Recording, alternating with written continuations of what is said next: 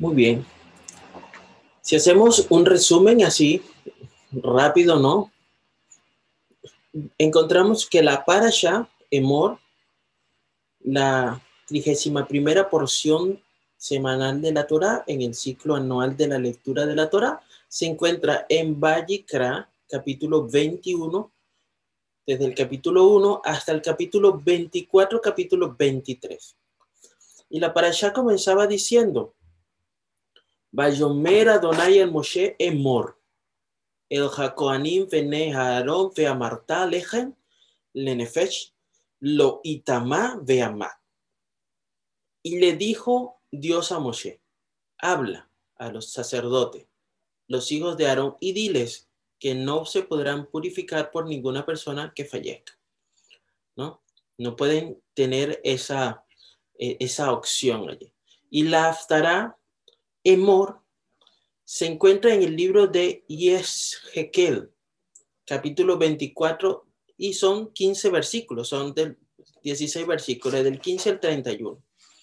Y esta parte de Ezequiel comienza diciendo, y los Coanín de la tribu de Leví, aquellos que eran en, ese, en esa oportunidad los hijos de Sadoc, quienes fueron los que conservaron el cuidado de mi santuario cuando se apartaron de los hijos de Israel de mi senda, ellos serán los que se acercarán para servir y permanecerán ante mí para ofrecer eh, la gracia y la sangre de los sacrificios. Así ha dicho el Señor tu Dios.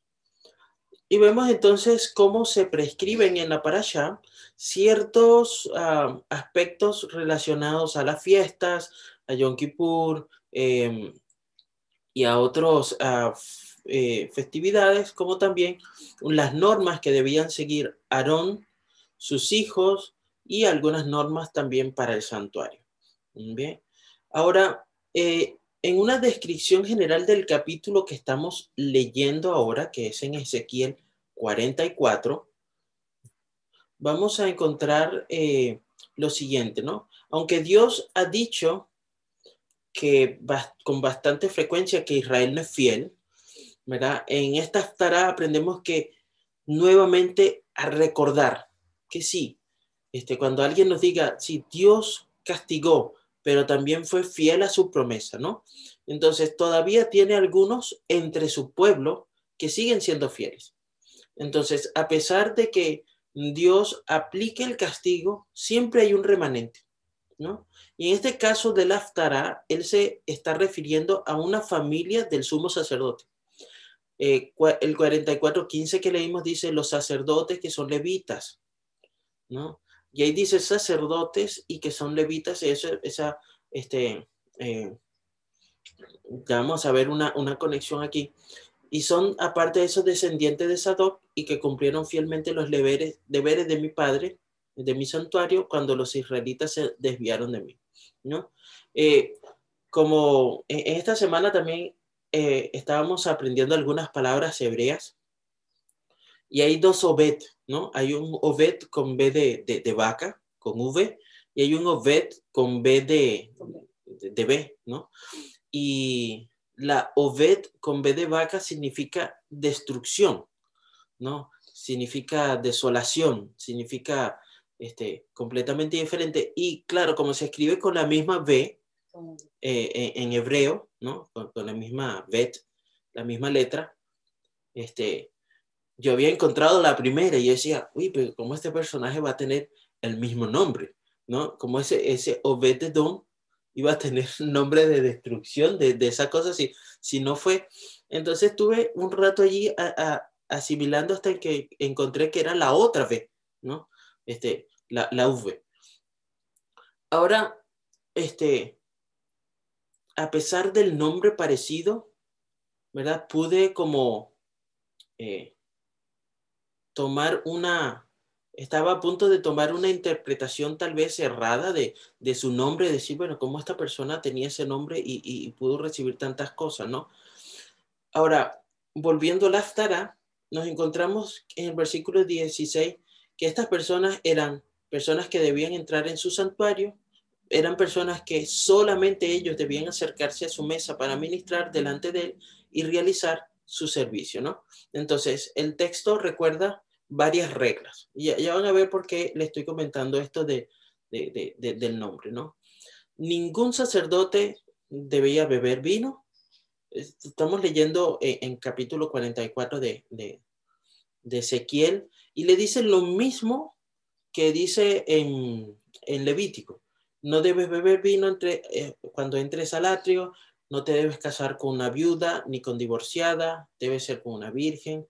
Debes enseñar al pueblo la diferencia entre lo santo y lo común. Debes enseñarles a distinguir entre lo inmundo y lo limpio. Eh, habrá controversia allí. Este, eh, no, cuando un juez entre en, en alguna oportunidad en que haya una controversia, ¿ok? Lo decidirán según los juicios de Dios.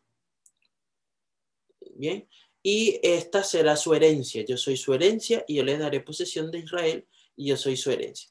¿no? Y en el texto de la parasha, justo en el capítulo 23 de Levítico, en, eh, presenta el sábado y los días santos, ¿verdad? De Israel, entre ellos Yom Kippur. Entonces dice, el Señor le habló a Moshe diciendo, ahora, el décimo día de este mes, en el día de la expiación, será para nosotros una santa convocación.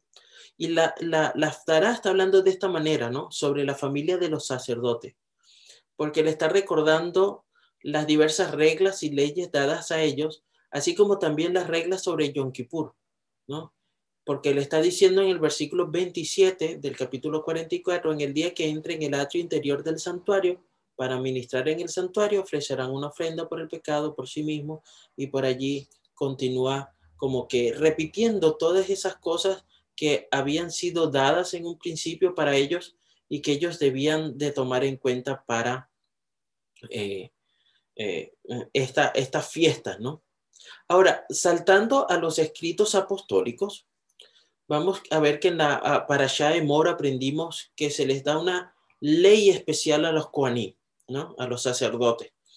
Y se les ordena evitar el contacto con los cadáveres para mantener un alto nivel de pureza ritual. Solo pueden asistir al funeral de sus siete parientes más cercanos, la madre, el padre, la esposa, el hijo, la hija, el hermano y la hermana. Bien, eso eran para el, común, el, el Cohen, ¿no? Solamente. Más el Cohen Gadol, el sumo sacerdote, no podía asistir al funeral ni siquiera de sus parientes más cercanos. Y esta es una ley especial que aparece aquí en la Torá.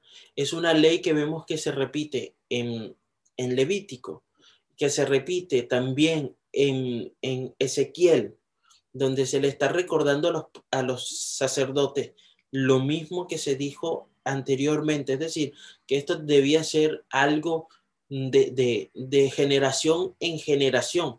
Entonces pareciéramos encontrar algo extraño en esta, en esta, en esta lectura.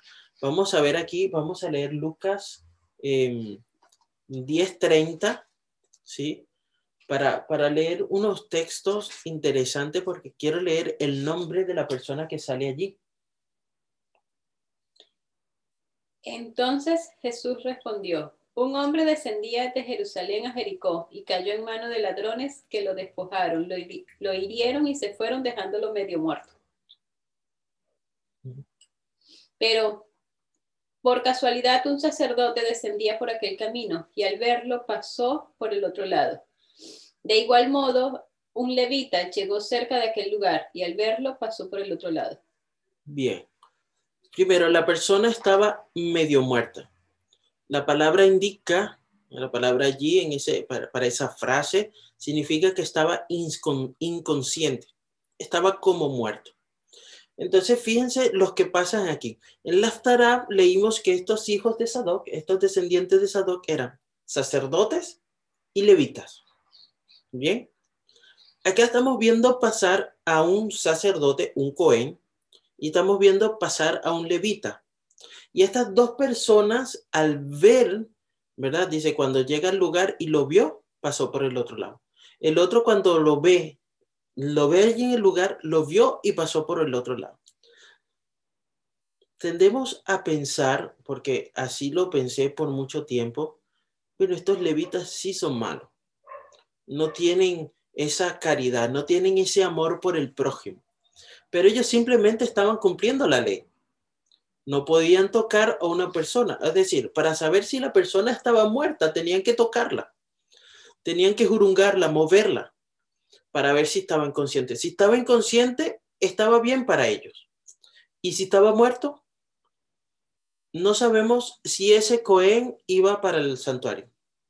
No sabemos si el levita le tocaba la siguiente semana estar de servicio, de, guardia, le tocaba su oportunidad de estar en el santuario. Recordemos que ellos iban en grupos cada cierto tiempo, les tocaba a un grupo estar allí. No es que ellos iban cuando querían tampoco. Entonces, esto es algo que ellos estaban cubriendo. Ellos estaban este, haciéndose, eh, eh, no, no se estaban haciendo pasar como justos. Eran personas devotas, eran siervos de Dios eran personas que querían servir a Dios, eran personas que querían estar cerca de Dios. Y, cuando nosotros pensamos en eso, decimos, oye, esta persona no querían hacer algo malo, no querían este, ser personas indignas de estar ante la presencia de Dios. Eran personas que habían estudiado, habían hecho este, todo, todos sus recursos para, para, para que esto sucediera. Seguramente llamaron a alguien, Seguramente cuando llegaron a su lugar de destino dijeron, mira, hay alguien que parecía muerto allá, en tal sitio. ¿Será que ustedes pueden ir a ver? Este, la Biblia no lo relata, porque el, el punto que Yeshua quería resaltar aquí también puede ser otro punto de vista, ¿no? Y podemos entonces recordar de que pasaron por el hombre en el suelo, ¿verdad? Tenían el corazón, tenían el deseo de, recordar los, mandamientos.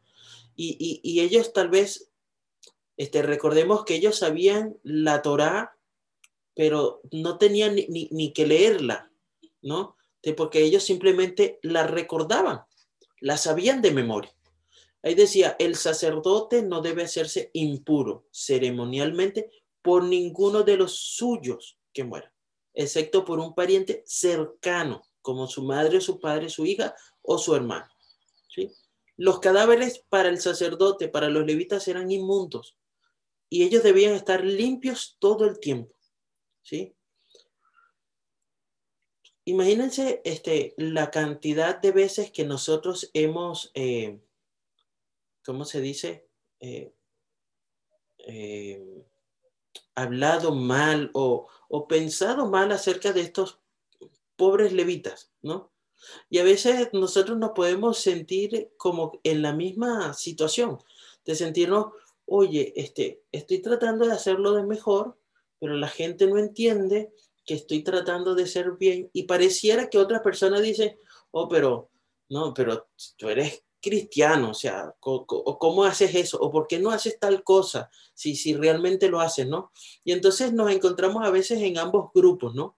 Unos tratando de, de resaltar, de mantener la, la, la norma, la ley, la letra, y otras veces nos encontramos en otra donde, bueno, no es la ley o la letra, es el espíritu lo que debemos mantener. Y vamos a explicar esta parte para ir cerrando el tema, ¿no?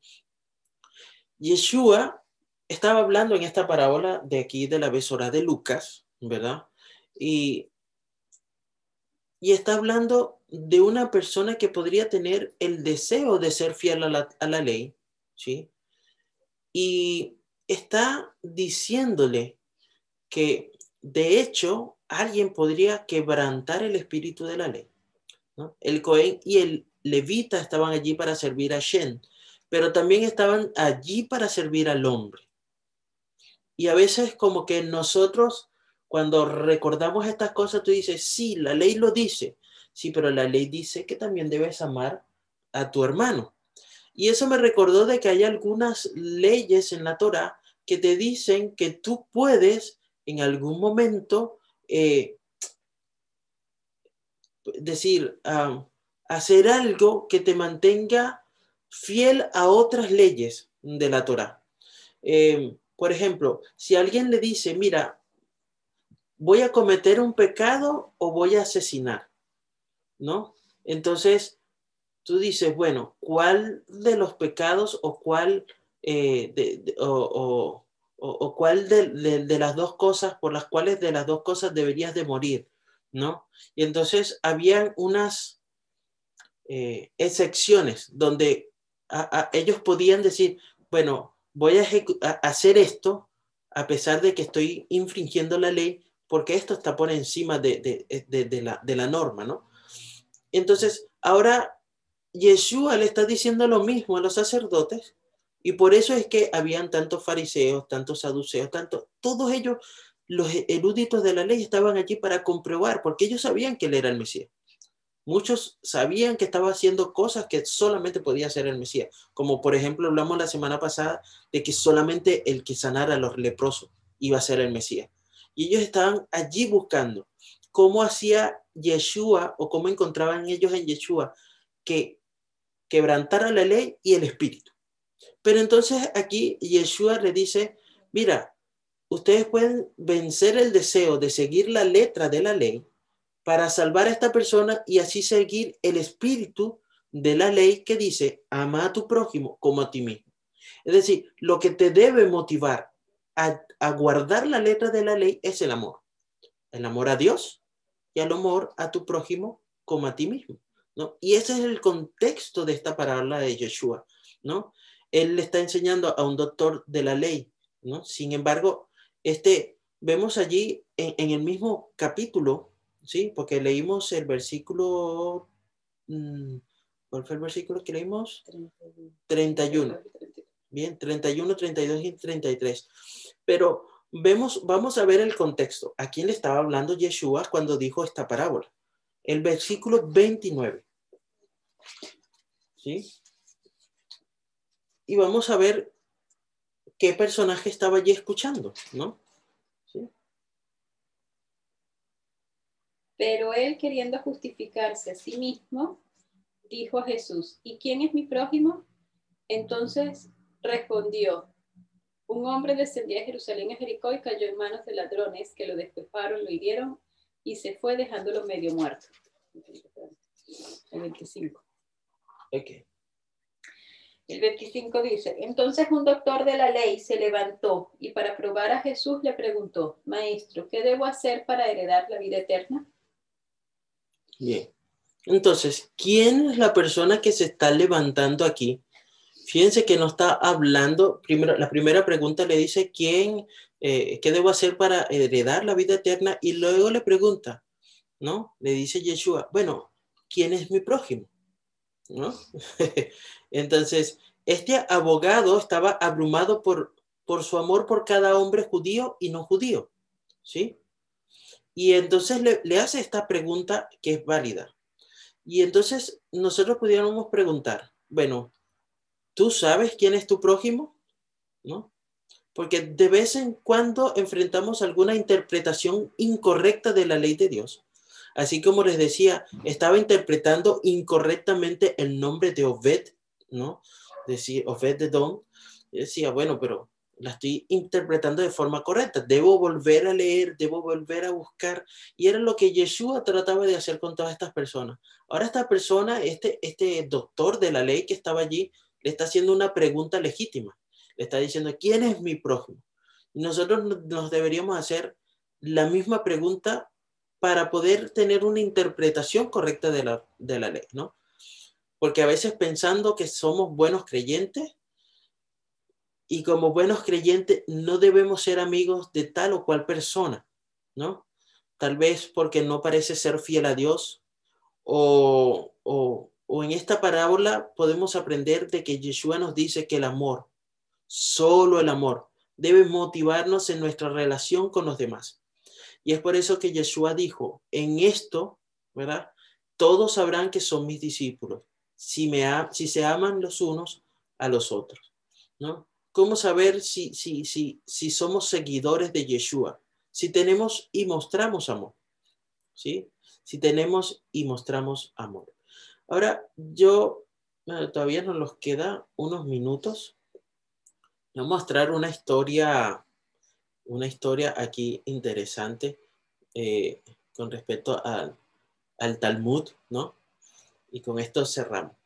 El Talmud cuenta una historia sobre Eleazar ben Durdayá, quien cometió muchos pecados en su vida. Era una persona, eh, bueno, que no tenía eh, ningún tipo de, nada con, la ley. O sea, le importaba muy poco, ¿no? Así que un día, este eh, Ben Durjava se encuentra con alguien, ¿no? Que le dijo que, mira, Eleazar, aunque tú te arrepientas, Dios no te va a aceptar. Has sido muy malo, has cometido muchas cosas feas, ¿no? Y este hombre agarra y se va y se, se fue por una montaña y entonces contemplando las montañas dice, colinas y montañas, por favor, pídanle a Shem misericordia para mí. Y entonces la persona escucha que las montañas le responden, ¿y cómo vamos a orar por ti? Cuando nosotros tenemos que orar por nosotros mismos, ¿no? Luego exclamó viendo hacia el cielo, cielo y tierra, suplicad misericordia para mí. Y el cielo y la tierra le respondieron, ¿cómo oraremos por usted cuando nosotros mismos necesitamos orar? Dice, bueno, nada, pasó el tiempo, ¿no? aparecía por allá el sol, la luna, y dice, sol y luna, suplica misericordia para mí. Y estos también respondieron, ¿cómo oraremos por ti cuando lo necesitemos, lo necesitamos más nosotros mismos? Y así siguió, ¿no? Con el cielo, con las estrellas, con las constelaciones, y todas ellas respondieron, ¿cómo podemos orar por ti? Nosotros mismos los necesitamos. Entonces, el hombre dice, bueno, entonces, esto solo depende de mí. Pedir misericordia solo, solo es parte de, mi trabajo, de mi labor, ¿no? Entonces, se, postró, ¿no? Y coloca la cabeza sobre la, entre las rodillas y ha empezado este hombre a llorar, a llorar, a llorar, a llorar, a llorar, hasta que escuchó una voz del cielo que proclamaba, Rabí Eleazar ben Durdaya está destinado a la vida del mundo por venir. Y, allí ustedes saben que cuando leemos el Talmud es una expresión y lo que algunos rabí comentan de acuerdo a esa expresión o a ese texto de la Torah, ¿no? Es lo que este, se transmitía, ¿verdad? Oralmente allí a las personas. Entonces, el Talmud continúa diciendo, ¿no? que hay un otro rabino llamado Yehuda Hanasi, que cuando escuchó esta historia escrita de, de del rabí Eleazar, dijo, uno puede adquirir la vida eterna después de muchos años, ¿no? Refiriéndose a ese, bueno, observar la ley, este, amar al prójimo, ¿no? Pensando en todo ese tipo de cosas que la ley dice. Y dice, mientras que otro lo puede obtener en una hora. ¿no? Dice, unos tardan años para ser merecedores al mundo por venir y otros en una hora. Ese de una hora se estaba refiriendo a Eleazar. Y entonces este rabí Yehuda también dijo, y no solo se acepta a las personas que se arrepienten, incluso se les llama rabí, ¿no? Se le, eh, eh, el, este hombre Eleazar ben Durdaya escuchó la voz que decía, Rabí Eleazar ben Durdaya, estás destinado a la vida del mundo por venir. Y entonces a veces nosotros no tenemos ni, ni la mera, el, el, el, más mínimo conocimiento de todas las cosas que Hashem ya ha visto en el futuro y en la vida de las personas. Nosotros no podemos saber el futuro, Tampoco podemos saber quién está destinado al mundo por venir. Pero para nosotros eso no es eh, en, realidad el, el, punto focal de nosotros. Para nosotros que hemos sido llamados a estar aquí, hemos sido llamados a dar amor. Referente a Levítico 24, 15 y 16 se dice que hay quienes cuestionarán el amor de Dios y su justicia cuando reciben un castigo tan severo por palabras dichas en el calor de la pasión. Por lo tanto, el amor como la justicia requieren que se demuestre que las declaraciones provocadas por la malicia contra Dios son un gran pecado. La retribución que recae sobre el primer ofensor sería una advertencia a los demás de que el nombre de Dios debe ser reverenciado. Pero si se hubiera permitido que el pecado de este hombre pasara impune, otros se habrían desmoralizado y como resultado, eventualmente se deben haber sacrificado muchas vidas. Eso es lo que dice allí eh, un escrito de, Elena de Guay en Patriarcas y Profetas. En conclusión, nosotros debemos de seguir la ley y el espíritu de la ley y que estos dos convivan juntos y que esta, este, esta mm, mm, mm, material o elemento que una las dos sea y sea siempre el amor, el amor a Dios, a Dios y el amor a nuestro prójimo como a nosotros mismos. Entonces podemos participar y estar seguros de que podemos obtener ese título de rabí y de estar destinados al mundo por venir. Que Hashem les bendiga y les guarde en esta mañana de Shabbat y que tengan un Shabbat Shalom.